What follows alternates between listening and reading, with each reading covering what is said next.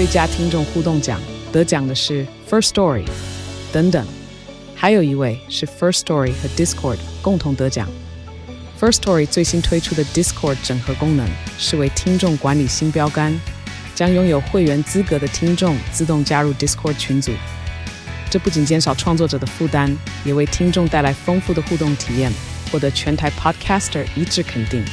体验这个惊人的功能，立刻点击叙述栏链接，让你与听众互动更上层楼。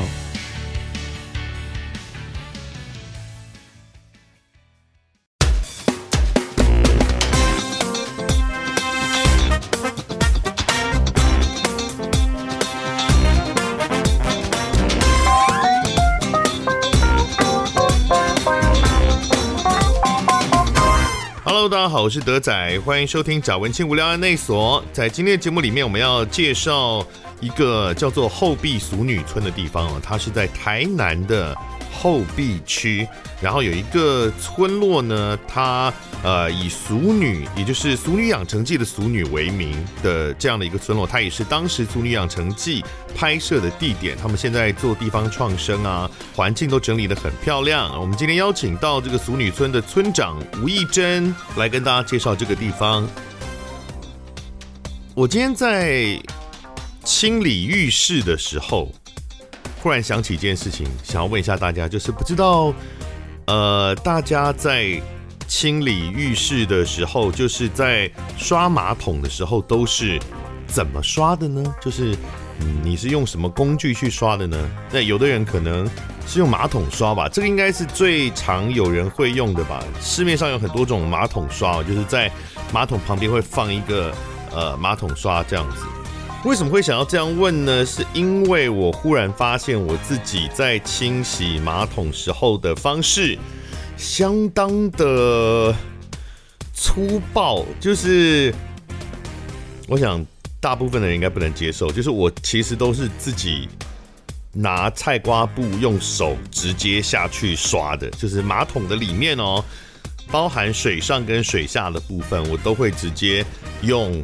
菜瓜布直接进去刷，当然会，呃，同时一直冲水啊什么的。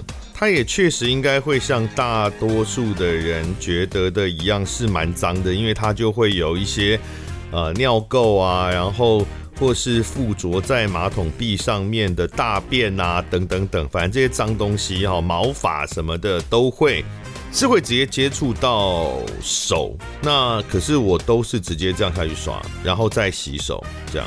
但我个人一直都觉得还好。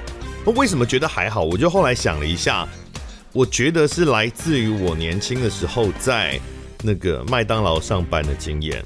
我跟你讲，呃，如果你有在麦当劳上过班的话，任何的厕所，再怎么脏的厕所，都不可能会比麦当劳的女厕更脏。麦当劳的女厕真的很可怕。跟哪一家店是有关系的？我以前是在那个中校一上班，就是忠孝东路四段顶好广场旁边那边。现在好像是爱迪达那个地方呢。本来一二楼在我高中、大学的时候都是麦当劳，它叫麦当劳中校一店，是全台湾第三家麦当劳分店。那到后来就倒了啦，那就是我青春的回忆的地方。那那家麦当劳呢，是非常非常生意非常好的一家。那后来之所以关门的原因，是因为房租真的太贵了。我那时候听说，它两层楼啊，它是一楼跟二楼嘛，两层楼一个月就两三百万的房租啊，所以呃，再怎么好的生意都撑不下去。虽然听说麦当劳那时候其实已经亏本的，在那个点经营了好几年，因为它毕竟是第三家店，然后是有指标性意义的，但后来还是撑不住就撤掉了。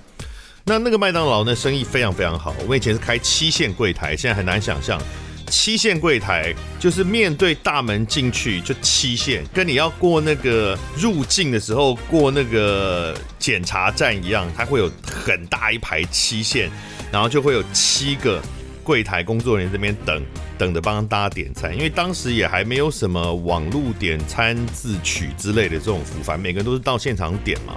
所以生意非常好，尤其到假日的时候，人满为患。那人满为患的意思是什么呢？就是麦当劳的规定啊，那个做大厅清洁，我们叫拉比，拉比的清洁工作，它是每十五分钟就要去清一次厕所，也就一个小时，你其实要清四次，来保持厕所的干净。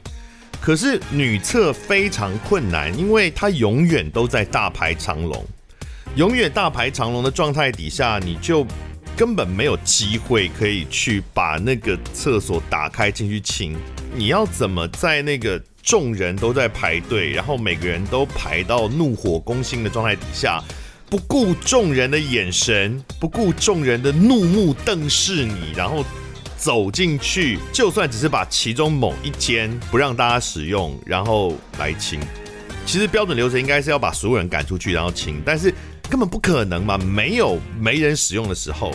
所以呢，麦当劳那个厕所啊，在现在我不晓得有还有没有生意好到这样的店，但是当时呢是根本没有办法清理的。所以真的能够清到一次，可能就是真的要等过餐期过了之后，比如说他可能三四个小时都没有办法清，等到餐期过了，人稍微比较少的时候，你才有可能去清到那个厕所。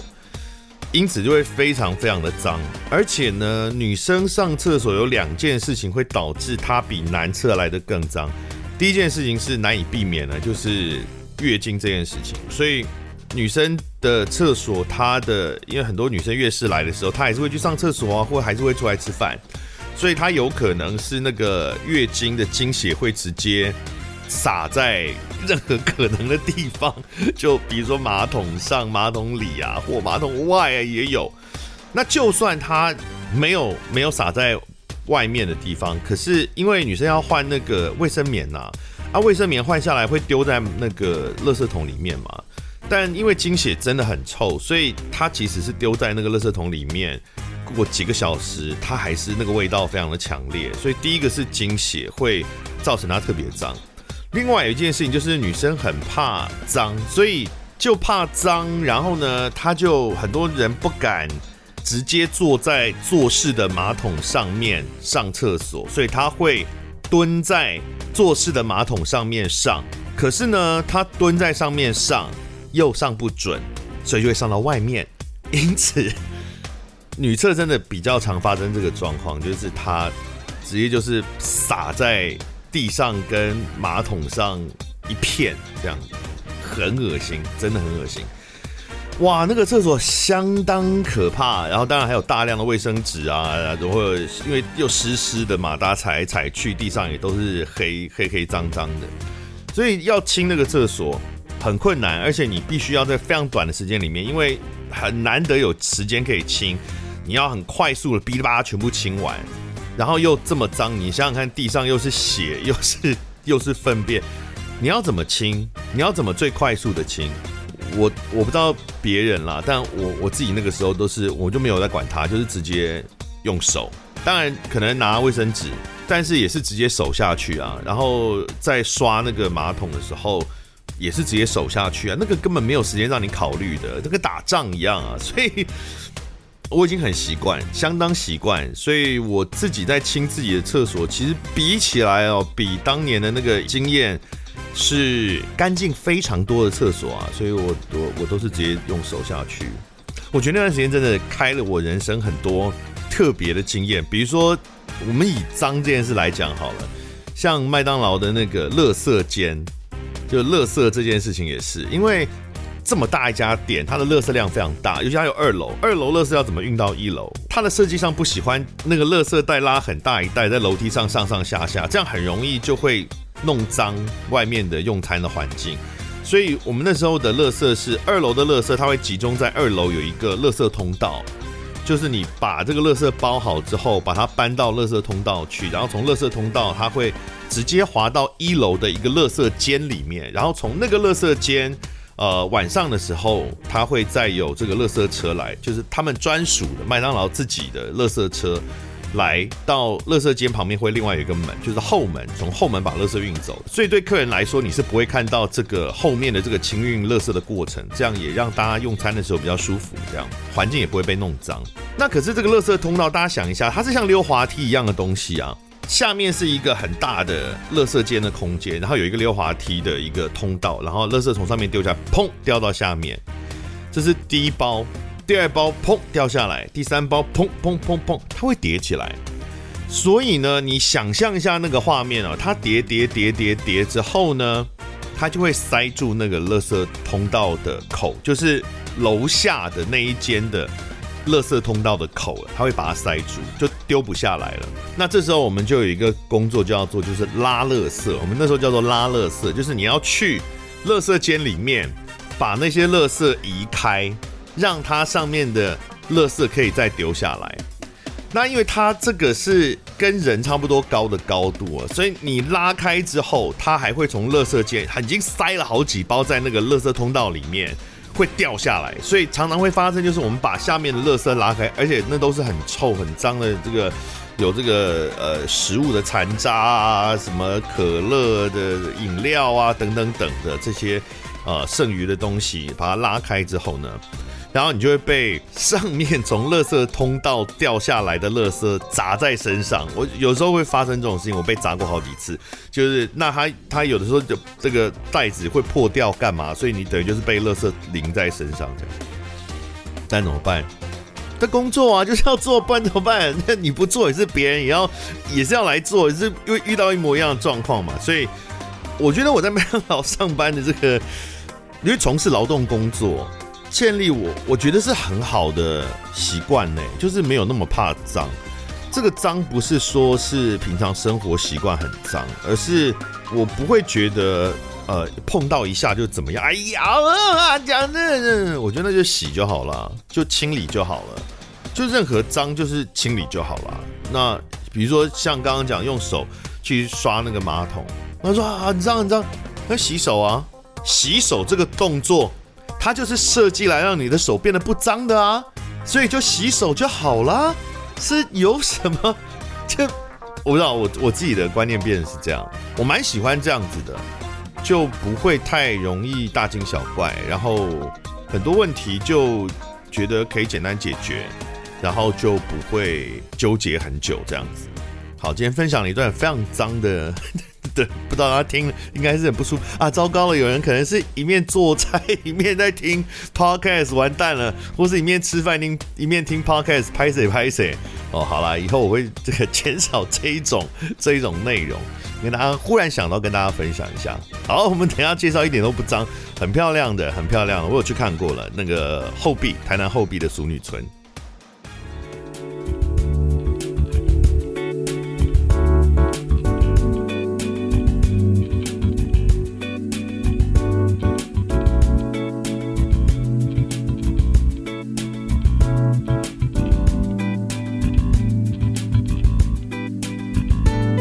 接下来为大家访问的呢，就是台南后壁区有一个俗女村，我们邀请到村长来到节目里面，欢迎吴义珍，你好，大家好。村长感觉不像是个青年女性的形象，一般村长来，呃，大家好啊，我没有那么老。后壁俗女村，这个俗女当然大家现在最熟悉的来源应该是来自于《俗女养成记》嘛，对，所以是有关系的，是有关系的。它是一个什么？是一个主题乐园吗？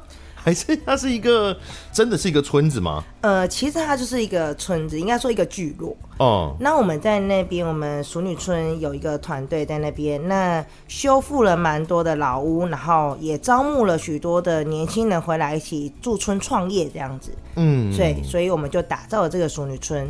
那因为《熟女养成记》也是在我们那个地方拍摄的，是它这个地点，它其实并不是整个后壁区，并不是。后壁区有好几个里嘛，哎、欸，目前有十四里，十四个里，但其实熟女村它主要是在其中的某一个特定的里，对不对？对，目前主要在金寮里的部分。金寮里是一个什么地方呢？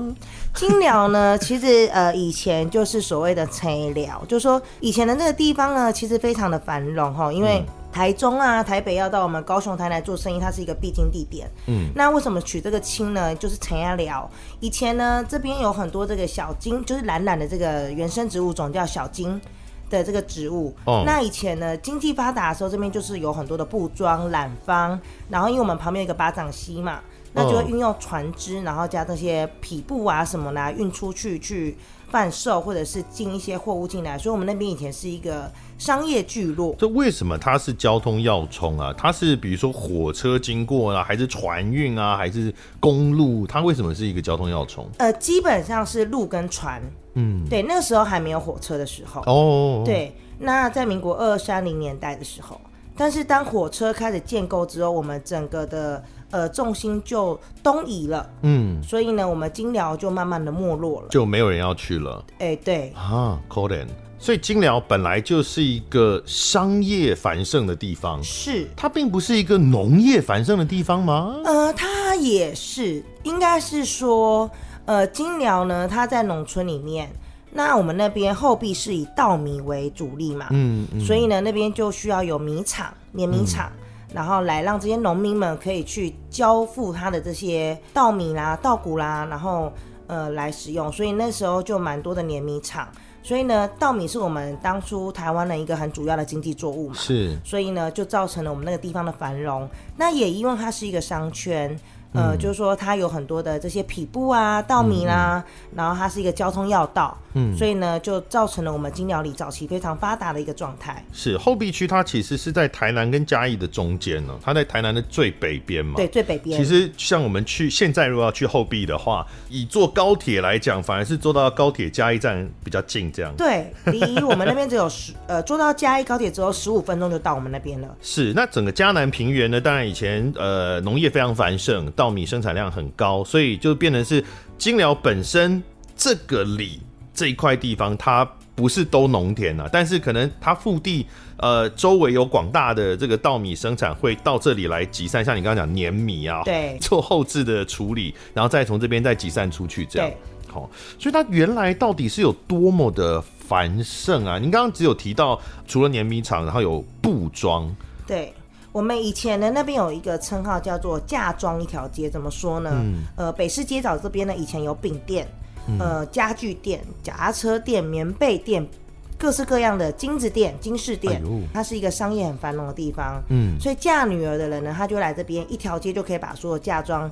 准备齐了。嗯，那以前我们的金鸟国小，它现在已经一百一十年了。嗯，嗯，那最鼎盛的时期有将近一千多个学生。一千多学生真的不少哎，现在很多高中可能都没有一千。对，那目前呢，全校只有三十二个。啊，它也没有到很深山里面或者是很小岛的地方，只有三十二个，有点。真的有点惨呢。对，对，一般会想说偏乡的小学可能是，比如说，呃，真的是山区里，有些东部山区哪里山区，一个交通很难到达的地方。你说那大家人口外移，然后也没有什么学生。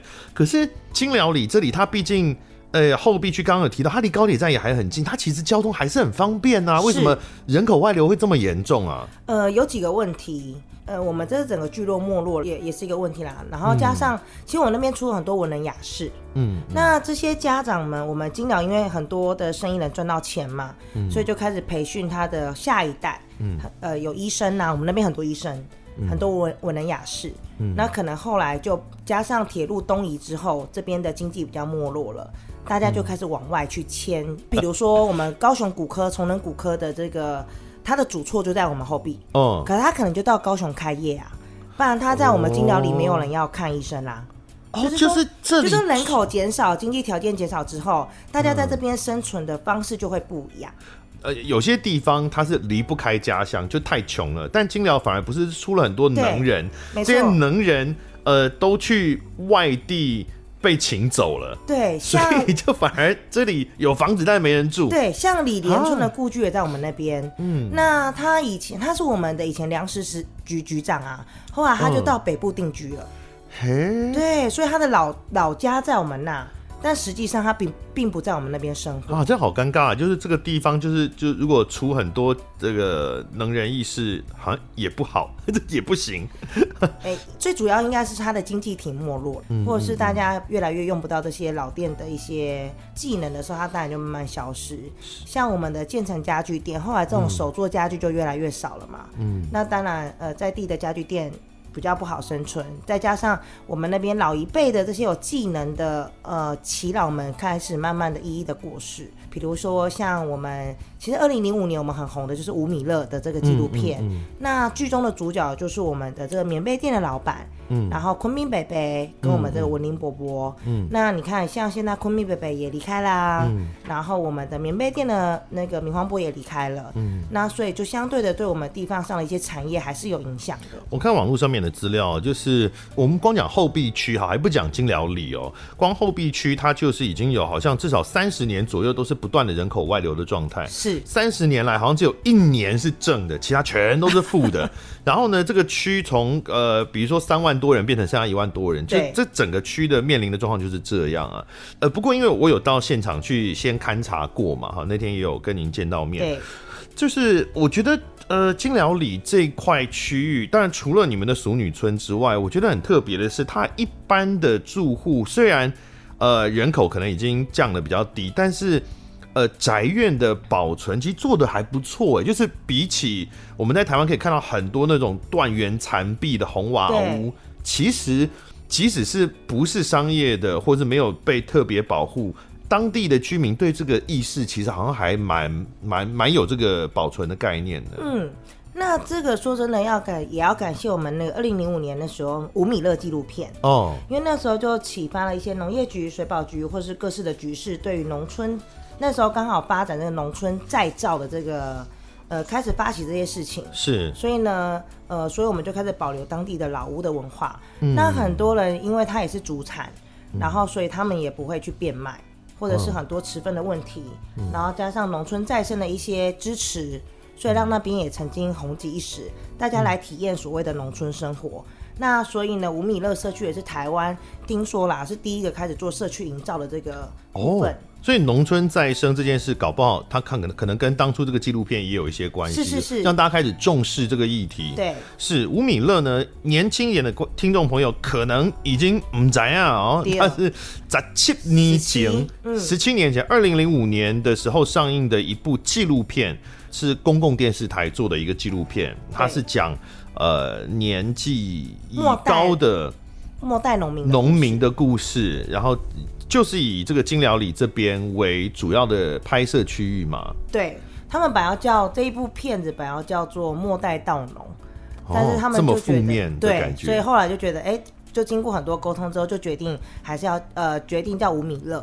那为什么叫吴米乐呢？嗯、因为昆明北北那个时候就有讲，嗯、有米没有米，因为农民是靠天吃饭嘛，是都要快乐的过日子，然后呈现我们农夫。或者农民乐天的一个性格。是，对，所以在这个纪录片里面，他拍摄了几位在金辽地区的几位老农民们，包括刚刚提到的昆宾伯，他是当时七十几岁的一个一位台湾农夫，然后也开一家种子行，然后黄明伯是农夫兼营棉被制作，我们的龙泰棉被行 是，然后文林伯呃是台湾少见以耕牛种田的农夫，对哦。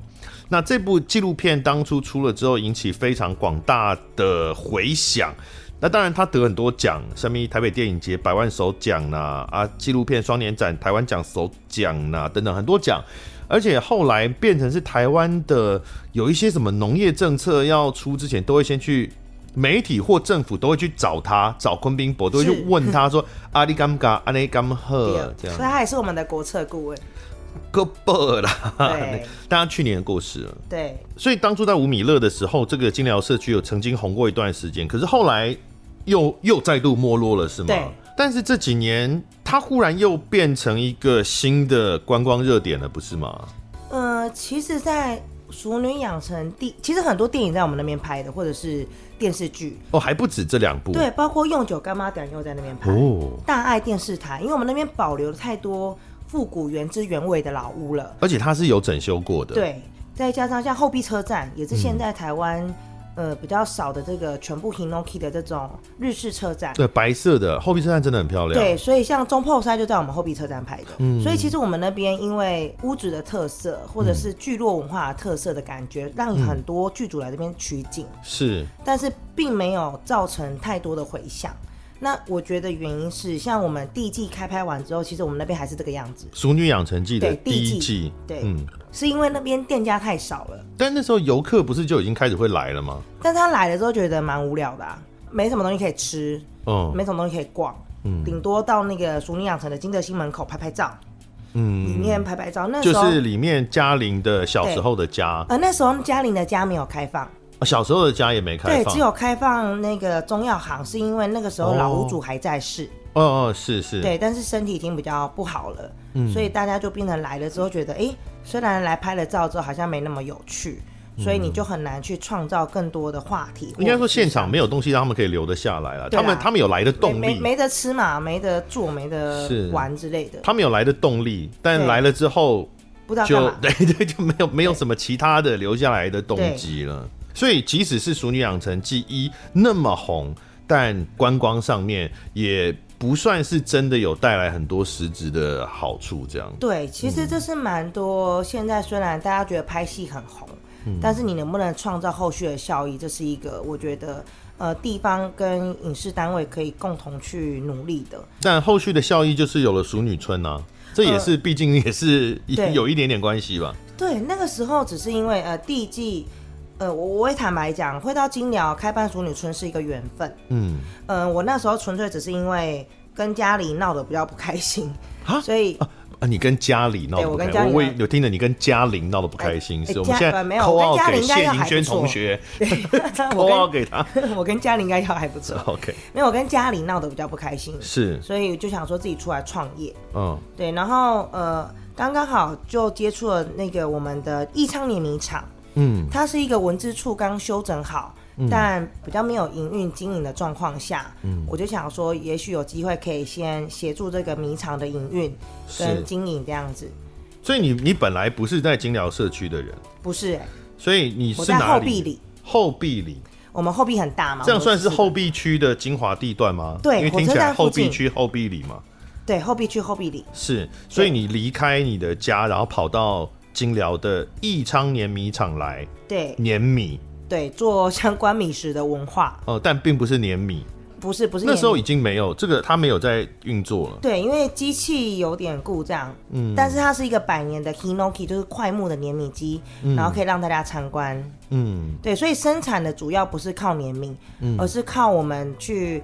销售相关的这些米米食类的伴手礼，哦，或者是咖啡，或者是我们的一些商品这样子，就它已经变成文创的一个空间了，这样。嗯，所以那你在那边是干嘛？我那时候在那边是卖东西啊，就是当柜姐。对，因为一家店就我一个人，我也没有请员工啊，是我就是自己在那边请啊。你是老板啊？就是我不是说我出去创业吗？嗯，所以我就一个人。然后就到了米厂哦，我就开始开始创业这条路。你等于把那个空间接下来，对，然后自己经营做营运这样。哦，嗯，那生意好吗？生意很不好，但还应该是说，我那时候看的是，反正我老公还可以养我嘛。哎，怎么这样子？不可以这样啦！这没有性别正确，不行。所以就想说，先试试看。对，呃，然后也善用了一些资源，然后就把这个店筹组起来了。嗯，那个时候我也不知道第二季要开拍。嗯，我只是单纯的就觉得，哎，我我想要来这边试试看。那是到金辽之后才发现，哎，怎么那么多闲置的老屋跟那个店家这样子？嗯，就是很多闲置的空间。然后那时候第一季刚好二零二零年中的时候，嗯，刚好第一季得金钟奖，嗯，大家突然又发现了这个地方。呃，开始就有游客会来，然后有时候就会逛到我的米场。其实我的米场离主要干道非常的远，走路至少要五分钟，所以有的人走不到。嗯，但是如果有机会走到的人，他就会来问我们很多，嗯、呃，那个陈嘉玲的鬼屋在哪里啊？这个是二零二零年的事情嘛？因为它是二零一九年的时候第一季开播。对，那二零二零年的时候得到金钟奖。是这一部《俗女养成记》呢，创了华视十三年以来自制剧的最高收视。哦，很厉害，三台已经可怜很久了哈。然后二零二零年的金钟奖，他就得到了一大堆啊，有迷你剧集奖，然后秀琴也拿到最佳女配角，对，电视电影女配角，哦，然后剪辑啊什么什么都有得奖，这样，嗯，嗯，所以就有游客开始来嘛，嗯，然后呃，台南市观光局也有做一些地图，就是让他们来踩点。嗯，然后那时候我也没有想过熟女村这个事情，是因为我都很热情介绍啊，有介绍才有机会卖商品嘛。嗯，然后客人就觉得，哎、欸，我好像当地的熟女哦、喔。我说，哎、欸，对，熟女，好像当地的熟女，这是一个称赞的话。我觉得是称赞。哎、欸，真的吗？我觉得是真的。那丽娜也那么红，陈嘉玲那么红，对不对？哦、但你是林志玲啊。哦，对，我是志玲。你不俗啊？对，对哦，对不起，还没讲到，就她号称是后壁林志玲安内啦。对，因为我跟林志玲同一天生日。哦，我刚刚本来心里到底有什么像的？哦，有有有有有交集，有交集，生日一样，而且好像你说什么林志玲她的爸爸爸爸也是后壁人。哦，安内啊。对，这样我现在都叫他干爹。最好是。对，他有时候会下来，我都叫他干爹。那你要赖他吗？哦，对，他真的会回来。对，他真的，我们上礼拜才刚。我以为整个是在开玩笑，但是并不是。林凡南先生真的会来。哦，好，OK。对，哦，真的认识，不是不是 不是那种什么南港金城武那种，不是不是不是真的认识的。那他现在有想在我们后壁那边推广相关的艺术。的文化，哎、所以我们现在也积极的要成立了相关的一些艺术的协会之类，想一起努力的。对啊，就是跟爸爸真的认识，然后关系很好，然后使用这个后壁林志玲。那林志玲听到可能也就不好意思说，我也希望跟本尊见面，但还没有机会，希望改天有机会。好好，后壁林志玲哈，哎，讲到这哦，淑女，你觉得这是一个呃形象上你很喜欢的一种称呼？因为淑女所带出来的一个精神是淑。但是很有韧性。嘉玲从台北回到台南生活之后，嗯、其实她一一连串的故事，就会觉得原来南部的女生很有韧性。嗯，我们想要跳脱不一样的生活，不见得一定要到大都市来生活。其实，在南部这种乡下，也可以有很不错的自己的想法，或是生活去呃追寻自己的目标。嗯，所以我就觉得，哎、欸，淑女其实她带出来是一种精神，就是代表一些女性的。呃，意念或者是我们很多的呃，对于女性的无限想象的空间，有韧性啊，我们很细腻啊，或者是说，哎、欸，你看我们大拉大咧咧的，嗯，好、哦、像我记得家里有一幕，就是他跟那个相亲对象，嗯，啊，吃鸡腿啊，很凶狠的样子啊，嗯、哦啊，然后讲台语啊，感觉很怂。哎，你这这这这个又语言政治不正确哦，呃，应该说那个个性感受出来，但是却让人家很振奋。嗯，亦真也是这个个性相当有行动力啊。虽然他其实我们今天讲村长，他身上以前挂过很多什么理事长啊，什么这种这种称号，可是其实你在如果有去看到一些后壁熟女村的一些记录的影片等等，他在里面也是一切都是自己亲手来挂挂东西、搬东西啊，做。这个做那个这样，因为我就说一开始只有我一个人嘛。是，那这个时候还没有熟女村，对不对？没有。是，那你为什么会觉得好？那我就因为你本来只是一家店呢、啊。对。你想说啊，我我干脆就来搞一个计划。嗯，应该是说人总是有点拱大，我们说的嘛，就是有一些。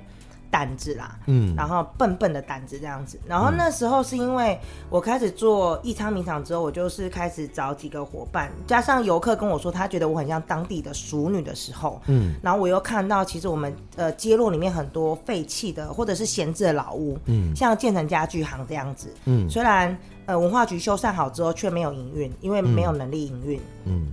所以呢，我就又号召了我的两个伙伴，嗯，呃，先从一个开始，我就问他说：“哎、欸，你有没有想要创业啊？虽然你现在已经当到一个公司的总经理了，但是 问人家不大对吧？” 对对对对，我说你有没有想要一起投入一些有趣的事情啊？哦，对，他都说好像可以哦。啊，对，公司营运不佳吗？呃，没有没有没有没有，一般你是总经理啊，怎么会找他来？他是一个行销公司的总经理，对啊。然后，但是呢，他觉得他们不想一直只是帮别人做行销，嗯、他们也想要有自己的产业，帮自己做行销。嗯，对，所以我就说，哎、欸，那我们要不要来弄一个熟女村这样子，嗯、然后来把这个聚落里面创造出来，嗯，然后来把这些空呃闲置的空间重新活化。那行销是他的专长，嗯，然后呃拥有热情去。号召人是我的一个一个一个小小的能力啦，所以我说，那我们要不要来搞这个事情？但他他也他也不是后壁人，他也不是后壁人。然后所以那时候就想说，那不然我们来弄个公司好了。嗯，所以呢，我就拜托老公，这时候老公也很重要。我老公，你可以帮我们成立一家公司叫淑女村，然后你可以帮我们借借一百万来嘛？所以就用老公去成立了淑女村这个公司，然后去贷了清创贷款一百万。我们就、欸、我看很多影片里面介绍，你老公真的很支持你呢。哦，很支持我，很好的老公呢。我就一个老公，没有好多老公，不很好的老公，哦，很好的老公，对。好，然后这个时候你就成立一家公司，打算要来呃把这件事搞大，对，直接搞成一个村落的概念，这样。我想要活化这些老屋，是，然后让年轻人，然后我开始有一些朋友，他们可能。呃，像我们的一些店家，像八花农田，他本来都只有做网络的行销，它并没有实体的店面。那我就有鼓励他说，你要不要来试试看？哦，然后有一个小小的实体店面，做品牌行销也好，或者做你的这个商店的测试，对商品力的一个测试。是，所以就开始号召，然后后来也很幸运的，我们就提了计划给文化局，那建成家具行就诶开始让我。呃，开始做这个计划，嗯，然后后来也很感谢我们的阮氏文教基金会的阮氏家族，嗯，后来我们也有联络到，他们愿意开放这个金德兴的中药行的后院，嗯，就现在嘉玲的家，然后让我们进去做一些呃修缮跟营运的部分，嗯，所以我们就开始呃从这三个点串起一个村落的概念，嗯，那像金德兴，我的一百万就花在这两个修缮的部分，嗯，就是修修这两个地方，嗯。然后呃，但是总不可能说我开放之后没有营营业的模式嘛，嗯嗯，你还是要有收入，所以那时候我就号召第三个熟女，就是我们那个冰店的这个开发者，就是我们的文姿，嗯，他就开始帮我想怎么把冰店，呃，我的金德新后院来卖冰，嗯，然后开发成文创的冰品。但当时的一开始的想象中啊，这是一个什么样风格的或气氛的地方？就它的商业气息会有多浓厚？比如说你会像妖怪村一样吗？欸、或者是那还有很文很文化嘛？又可是你很文化，你又怕可能游客不见得买单。对，当初设定是大概要什么状况？呃，那个时候我们去参访了中心新村。嗯，我们那时候希望的文化是说，每一间老屋有每一间老屋的底蕴，加上商业经营的模式。嗯，例如说义昌米厂，它本身的底蕴是米嘛。嗯，它以前是米厂。是，所以我们里面卖的产品就会有关米。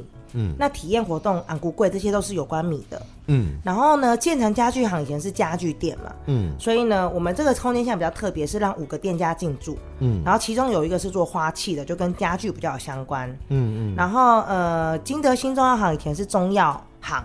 嗯，所以呢，我们其实有卖中药茶，开发中药茶包。嗯然后后院的部分，因为是陈嘉玲的老家嘛，嗯，影剧拍摄景点，所以我们就有开发了有关这个文创的冰品，例如嘉玲抱抱，嗯，呃，这个是陈嘉玲的名字，是一个凤梨荔枝冰，嗯，那城里月音就是。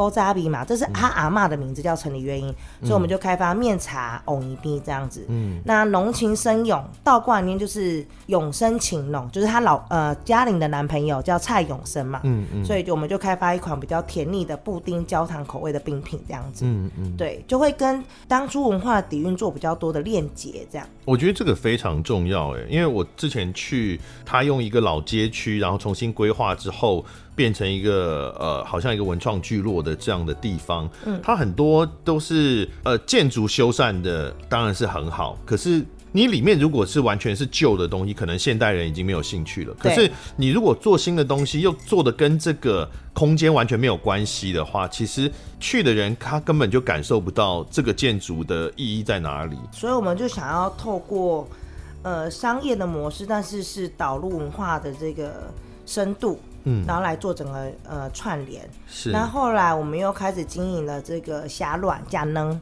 因为它是我们当地的一个青农返乡，但是它真的牧场，它是鸡蛋的蛋农，嗯，但是它真的太忙了，所以它那个空间就闲置下来了。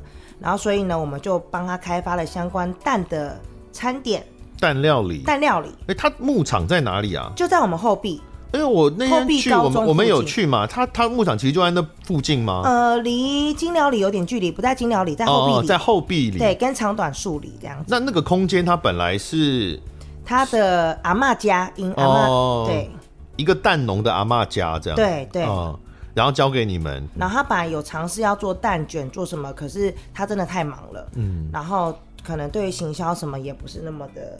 呃，有想法，嗯，所以后来我们就一起合作。嗯，那你合作的时候，这边因为他原来是蛋农嘛，所以就是刻意开发蛋料理，而不是做一些什么意大利面啊。哦，没有没有没有没有，我们像我们就有我们有冻饭，嗯，那冻饭上面一定会有蛋类，溏心蛋或者是什么麻辣蛋等等，那还有烘蛋。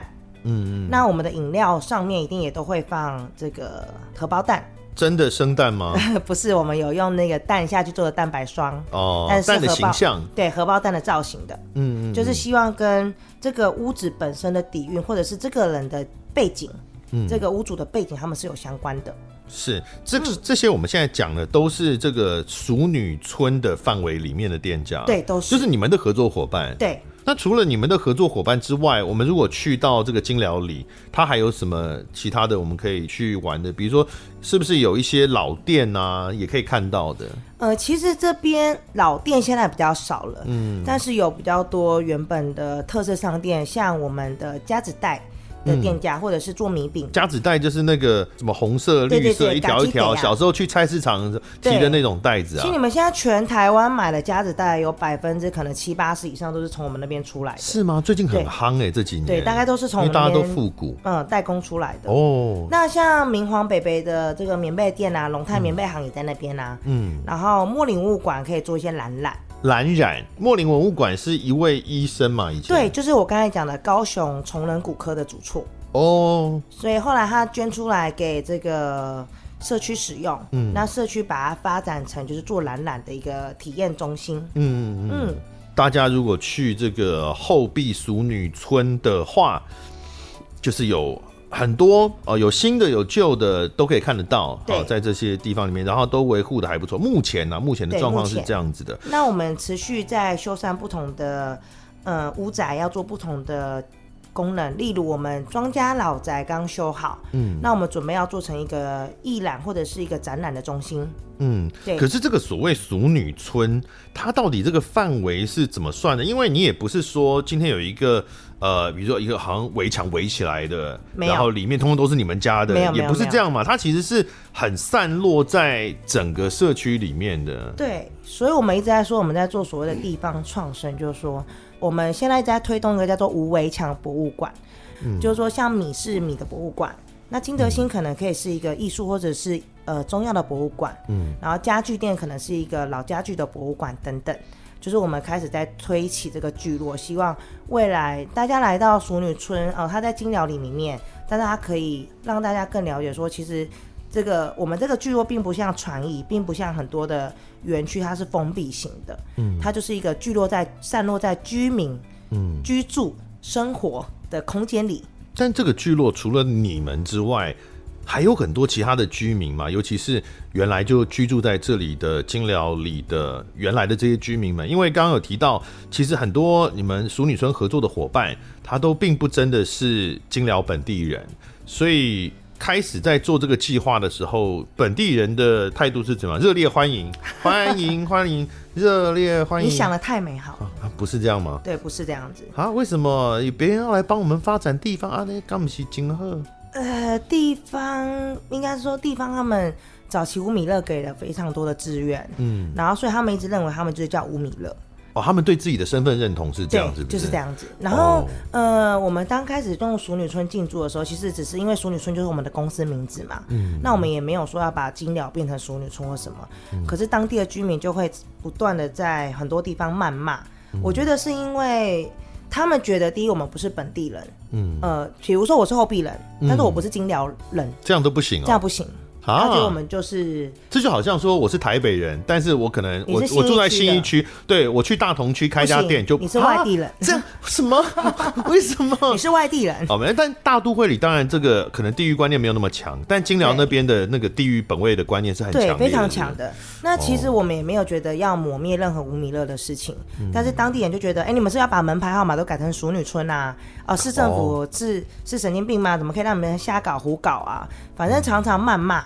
五字经、三字经，然后网络有到这么严重、这么凶哦，时不时就谩骂啊。然后因为邻居们都是呃，可能年纪比较大的大哥家姐们，他们并不会去求证，嗯、或是了解我们的诉求，嗯、所以呢，他们就以讹传讹。反正这些退休的大哥大姐们，每次就是在街坊的。乱传嘛，嗯，所以我们也不会去解释那么多。传说你们要把金疗里改成淑女里，对对对对，类似这样子。我就我我就说，其实那是一个艺名的概念。嗯，我就像吴米乐，呃，当初他是一个你还是叫金疗里啊，你并没有叫吴米乐里啊。嗯，它是一个艺名的概念，让更多人来认识我们这个地方而已。是，那只是吴米乐时代很久远了，我们是不是用另外一个话题让年轻人更了解我们？可是他们不能接受这些这些说法，或是他们不能理解我们在做什么。嗯，然后所以大家就一直在村里就流传很多奇怪的事情。但这个是你们做之前，呃，有先意识到这件事，还是？本来没有想到会发生这个状况，对，其实我没有想到会发生这个状况。哦，因为我就是一个觉得，哎，我就是来发展，我也没有要跟谁交恶。因为确实啦，就是想象中，哎，来做地方创生，来帮助地方，感觉不容易想到说他会被被被拒绝，或者是被被抗拒这样。就是我们掏花钱花心思，那怎么办？这很切心吧？就是。因为你的、呃、你们的理想一定多少是跟发展地方是有关嘛，对，但是竟然没有得到地方的居民的支持。后来有开始慢慢得到地方的呃部分啦，嗯，部分人的支持是因为呃像。呃，我们原本有个店家，有个空间，本来他们老人共餐在里面共餐，嗯，嗯，那后来合约到期之后，他们就被赶出来了，嗯，就是那个那个屋主就不再让他们共餐了。然后我就我就主动跟社区的大哥说，没关系，到我那边就是我的建成家具行有一些空间可以让他们共餐，嗯，所以他们就全部都搬到我那边去了，嗯，所以我开始才得到一些地方上的认同，嗯，然后跟支持，然后再加上因为像金德兴。呃，中央行是阮氏文教基金会所托管的嘛，嗯嗯，然后呃，但是因为当地人常常都认为他是就是捐出来给政府的了，嗯、其实他不是，他还是他们私人的，嗯，嗯，然后就会只是说自己没有在用，然后借给政府使用，应该是这样，呃，应该说政府当初有帮忙修缮，就这样子而已，哦，但他们并没有捐出来，嗯，嗯，但是因为当地的地方都会乱流传，我就要讲的，就算当地人之间，他们也常常乱流传很多奇，嗯、奇妙的事件啊。所以后来我去跟这个阮氏家族提案的时候，他们很喜欢我们的提案，嗯、然后跟我们的理想，所以呢就愿意开放给我们使用。这也不让当地人认同，他就觉得。但阮氏家族本身不算当地人吗？啊，家族认同我们啊，但是那个其他邻居邻居不认同、啊，他就觉得说你们凭什么进来啊？那这个地方你你不是这个问题也应该去问家主人吗？家主是同意的，对啊，邻里邻里对他们就不认同。就觉得你们凭什么开放给一个外地人进来，却当初我们在跟你们接洽的时候，你们不愿意开放，类似这样子哦。加上像我们现在后院是有收门票的嘛，嗯，那当地人也觉得说你凭什么收门票？这样不会压力很大吧？就你们在当地工作的这个过程当中，很大，会哎会有感觉到，比如说走在路上有眼光吗？有到这种地步吗？呃，会，包括。呃，反正发生很多事情啦。只要是我们团队常常做一些事情，就会被放大解读。嗯，包括一开始我最被流传就说哦，我节爱情也砸，问我们再来家冲下这样子，就说我很爱情，不知道在那边干嘛。可是我想说，我都没有花到你们的钱呢，我都是花钱在 在建设。嗯嗯。但是他们就会呃，居民之间会自己流传很多奇奇怪怪的。他会觉得你利用我们这个地方去赚别人的钱呢？对，会有这种想法。对，但是其实我们那时候用意只有说。呃，你永续经营，你没有发展一些商业模式，你怎么永续经营？嗯，你在这个地方就存活不下去了。嗯，像义昌林明厂，当初我们的想法很简单，嗯，文化局修缮好之后，它没什么在营运。那他可能过了五年、十年之后，他又开始老化嘛。嗯、屋子跟人一样是有情感的，你如果没有持续有人气在里面的话，久了他也会难过，他也会哭泣、啊。其实现在走在这个金疗的中心的这一块区域，我们刚刚讲过，你们并不是一个固定的一块区域有围墙围起来嘛，所以它是散落在整个社区的范围里面。对，所以其实走在这个范围里面，已经感觉说啊，这个。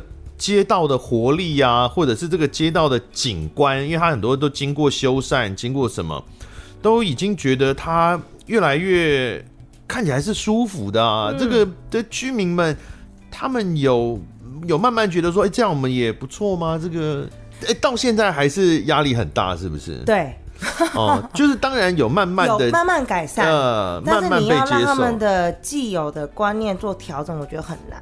嗯，加上像我们前两天就小朋友们车子不小心发不动，挡住，不小心挡住垃圾车，嗯，然后就被居民知道是我们的车之后，就开始三字经、嗯、五字经谩骂、啊。什么小事也要骂三字经？然后没多久，那个里长就打电话来问啦、啊，所以我就觉得挡垃圾车又不是挡救护车。对，没有没有，就不小心就是车子不知道怎么样就发不动，嗯、所以我们一直也道歉了。应该我觉得是一半的人支持，一半的人不支持啦。嗯，然后大概不支持就只有那几个。可那几个可能是以前在聚落里面就讲话比较有话语权的人，嗯，所以就很容易这些街坊邻居就比较容易受受影响。是啊，确实这也应该是地方创生或者是呃讲这个农村的在活化很重要的一个问题嘛，就是你跟在地的社群之间的关系，然后或甚至是我们严肃一点讲，就是说我们活化的方向。或者是创生的方向，那个样貌是不是原来的在地居居民希望的样貌？那话又说回来，是从国家的角度或从政策的角度，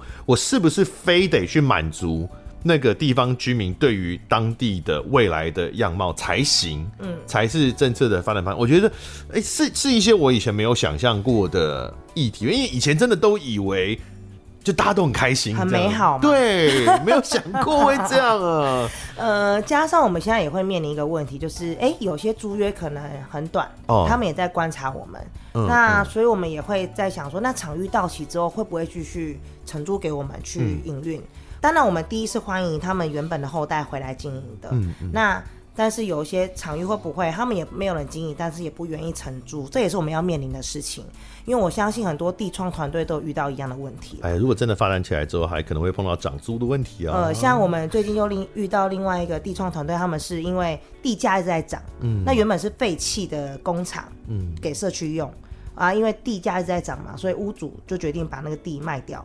嗯，所以这个地创团队就被迫搬家，嗯，然后正在找地方搬家这样子。是，对，真的比想象中来的辛苦很多啊，嗯，就是要面对各种的问题。那但是无论如何呢，现在到这个后壁淑女村这边是。以游客的角度来看，嗯，这个经验它的整个氛围是很舒服的，非常棒哦。对对对，嗯、它的呃建筑的维护都很漂亮，不是那种你感觉进入一个呃没有人在意的一个一个村庄，然后都断垣残壁这样。对啊，所以这要感谢当地的居民啦，是，是，他们有把自己的家里面打理的很好，对，打理的很好。是，对。那然后你又有动力可以留下，因为现在已经有很多空间。哦，你不管是要找文创商品也好，你要这个有一些参观地方的的产业的啦，或者是呃有这个要吃东西的也可以有，有吃饭的，有吃冰的，什么也都有。是，嗯、那除了这些空间之外，你们还一直在开发产品，对不对？就是一些算伴手礼吗？还是特色商品之类的？都有，因为我们觉得你要永续发展，你大概可以获利的模式有几个。嗯，呃。一个是服务，例如我们有做导览、小旅行等等。哦，那另外一个就是产品。嗯，哦，你销售产品就可以有相关的获利。嗯，然后我们又想要帮助在地的农特产品。嗯，所以我们就例如我们就有开发这个米的啤酒。嗯，然后或者是一些米食类的商品。啤酒是本来是用啤酒花做的吗？麦麦做的吗？我们的我们的啤酒里面还是有麦。嗯，它要协助发酵。但是我们丢了非常大量的这个稻米，嗯、呃，就是这个饭进去。米不就是小米酒吗？怎么变啤酒？呃、不是，不是，我们是。我们平常在吃的这个白米饭的这个米是是，对上次去的时候有先喝那个叫什么米鲁，是不对，就是秘鲁的谐音嘛。对对对，喝完也会变米露啊，因为我们是熟女村嘛。哎，我我咋不会呢？咋不会不要紧啦？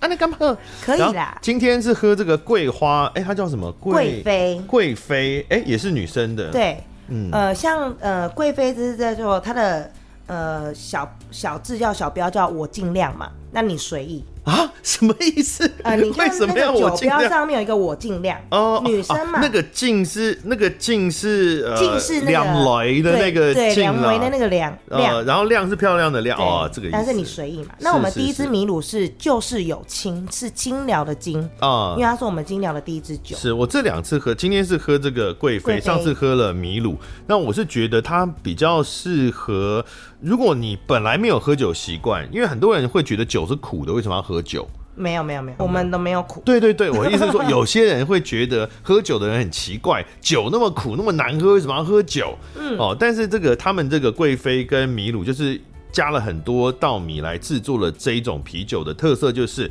它有啤酒的一些香气，然后它有酒精，它当然也是啤酒嘛，有气泡，但它没有那个苦味。然后它有，比如说像我现在喝的这个贵妃，它有贵妃的香气，对，桂花的香气。它有啤酒的口感，但是它没有那个苦味。所以如果你本来是对于呃酒可能觉得酒很苦不喜欢喝的话，那可以来试试看这这个啤酒。这个是刚刚开发出来的新产品。对，我们五月份才刚开发好的。嗯，那从酒品的酿造、呃配方的研发，然后到酒标的设计，整体的形象都是我们自己开发的。嗯嗯嗯。除了这个之外，还有什么其他的产品？呃，有也有蛮多的，例如像呃我们淑女村以外的团队，像我们的班花农田，它就有很多龙眼干的产品。班花农田。对，叫班花农田，对，就叫班花农田。哦，是，他是卖什么的？他是他自己是第六代的这个龙眼农。龙眼农哦，对。哎，那他的产品都跟龙眼有关吗？呃，柳丁龙眼，因为他们家就是一个农场，他们的、哦、他们两者都卖。他们的半山坡里面，嗯、他们就是整个山坡嘛，嗯、就是有种龙眼树，有种柳丁树，是。上面有卖蜂蜜，因为龙眼蜜。嗯、哦，嗯、对。那他们有卖一些笋干，因为为什么他们的山里面就会有长笋子啊？这么顺便？对，他们就会去开发他们的这个农场里面可能有的商品。嗯，然后像我们的金德新中药行就也有卖中药香肠。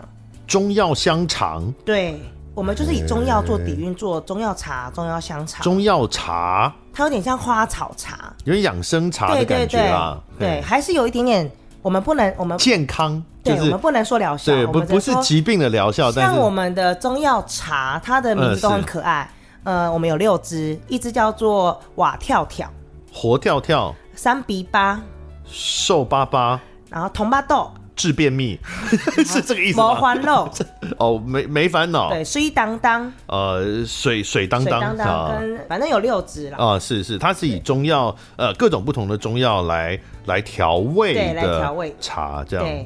然后像我们的古叶天工坊，就是我刚才说的花器店嘛，嗯，它就可以帮忙刻字化做雷雕。花器店它的都是木头的，都是块木的，块木的，对，不是花瓶的那一种，不是不是，全部都是用木头下去做的。对，所以其实现场我觉得它店里的环境也很漂亮。对，嗯，所以我们就有不同的呃店家的文创品。或者是我们自己开发的都会有。嗯、那像我们来这边本来可以做红龟粿体验嘛，嗯，然后也因为疫情的关系，嗯、然后所以我们就把红龟粿又开发成礼盒礼品，你可以在家自己做红龟粿。对，那个很酷，那个很酷，那个很像是小时候那种买那种美术道具，对，回家自己做。一对，那个美术道，或者是甚至是小时候有那种就是自己自己做小玩具的那种感觉。对，就是它那个是当然是可以吃的啦，就是你你自己去调那个粉啊，有有一个膜嘛。然后把它灌到膜里面，然后就会跳出一个红龟来，然后就自己在家里蒸一蒸就可以吃了。这样，哦、那当然还有卖米，对不对？对，卖米是一定要的。嗯，对啊。然后还有呃，其实蛮多。你们米有很多种类啊？哦，很多哎、欸。我们有台南十六号、台梗九号，嗯，上水米、香水米。等一下，可是这种应该是没有办法扛回家的吧？一般米可以扛回家，我们也可以网络也可以销售。或者是有一些小包装的，可以有给游客带走。对，我们现在有设计，就是三百克一小包的，嗯，就是比较精致型的，嗯，对，这个也都有。就是回家可能只能煮，因为我有看到现场，现在很多这种米了，但是我每次在想说，这个大概是一碗。有没有两克？有没有两碗呢？三百克 大概两碗哦，大概两碗。对，像我们最近有开发了一组米是做成礼盒，嗯，然后来让大家来认识我们的米食文化。是，嗯，好。未来啊，对于淑女村，目前我们期待它会发展成什么样子？刚好提到有一个刚整建好的一个呃老宅嘛，对不对？对那他未来是要来做展览空间，展览什么内容呢？呃，例如我们七八月份就有一个食粮展的活动，嗯，就是我们呃食粮展里面就会介绍冰品的文化，就是冰啊，像我们的、哦、因为七八月嘛，对，嗯、然后加上像我们金鸟老街那边有一个叫做核心冰果铺，嗯，它已经是很、哦、很有名的，对，它已经是我们的相相亲店，它卖的就是所谓的以前的相亲店。相亲去吃冰，对，以前那边没有咖啡厅啊，以前那有咖啡，吃冰也太，就是喝红茶吃月见冰。现在很多人不懂什么叫月见冰，就上面放那个鸡蛋嘛，对，只有蛋黄的那个，对，但它的本体并不是剉冰哦，它那个本体是香蕉冰。哦，对，所以你看很多人已经已经不知道什么叫香蕉冰了，嗯，不知道什么叫月见冰、红豆牛奶冰，然后到现在的剉冰、圣代，嗯，哦，光一个冰就很多的呃。可以利用历史脉络来说明的，哦、所以我们就会做冰展，以前的吉亚冰啊、欧亚冰啊，冰文化对冰的文化的展览，嗯、然后搭配我们的食粮市集，是，然后我们也会让小朋友亲自来这边做这个米苔目，嗯，米苔木，因为米苔木也是冰的原料的一种，啊，对对对对对，那米苔木是米做的啊，是是，所以我们就会让小朋友自己来做这个米苔木的体验跟剉冰。所以，我们未来的发展呢，除了呃持续的营运这个聚落之外，艺术的发展跟我们也即将做一些教育文教的发展。然后希望打造一个比较轻盈共融的一个聚落，哦，因为目前好像比较没有展览空间嘛，它都还毕竟还是店家的状态比较多，没错。那以后也会发展一些比较纯文化的空间这样子。对，然后我们也跟当地的艺术家，嗯，未来也可以做一些艺术驻村的工作。嗯，对。刚刚说的志玲爸爸对艺术这个很很哎很希望发展嘛。对，你会笑熊说哪一天能够找林志玲回来？我真的很想哎，你看台东有金城武大道。我们后边要有那个林志玲的那个 金城武大道当当初有付钱好不好？呃，我们我们要付得起林，请林志玲可能不容易哦。啊，他爸爸就后壁人呢，可以来回馈一下，就怂恿他爸爸就是抠他女儿回来。所以现在竟然正版的林志玲没有办法来代言，我这个盗版的知道自己先代言。不好意思，对啊。好，这个推荐大家去后壁淑女村啊，后壁金寮里这里的淑女村去走一走。嗯，哦，我觉得是应该是一个很很舒服的一个体验。哦，至少做个半日游，蛮好的。嗯，它又离嘉义高铁站很近，很容易就到，公车可以直达，是就可以去看一下这个后壁林志玲。今天大家是听 podcast 看不到她本人哦，那一切的真相呢？你看到之后就会就会了解，可能会觉得跟林志玲姐姐有点落差了。啊，每每个人都有自己的特色嘛。好，我们今天非常感谢淑女村的吴一珍，谢谢，谢谢，拜拜，拜拜。感谢收听贾文清无料案内所，欢迎到脸书粉丝专业贾文清德仔留下你对节目的感想哦，下次见。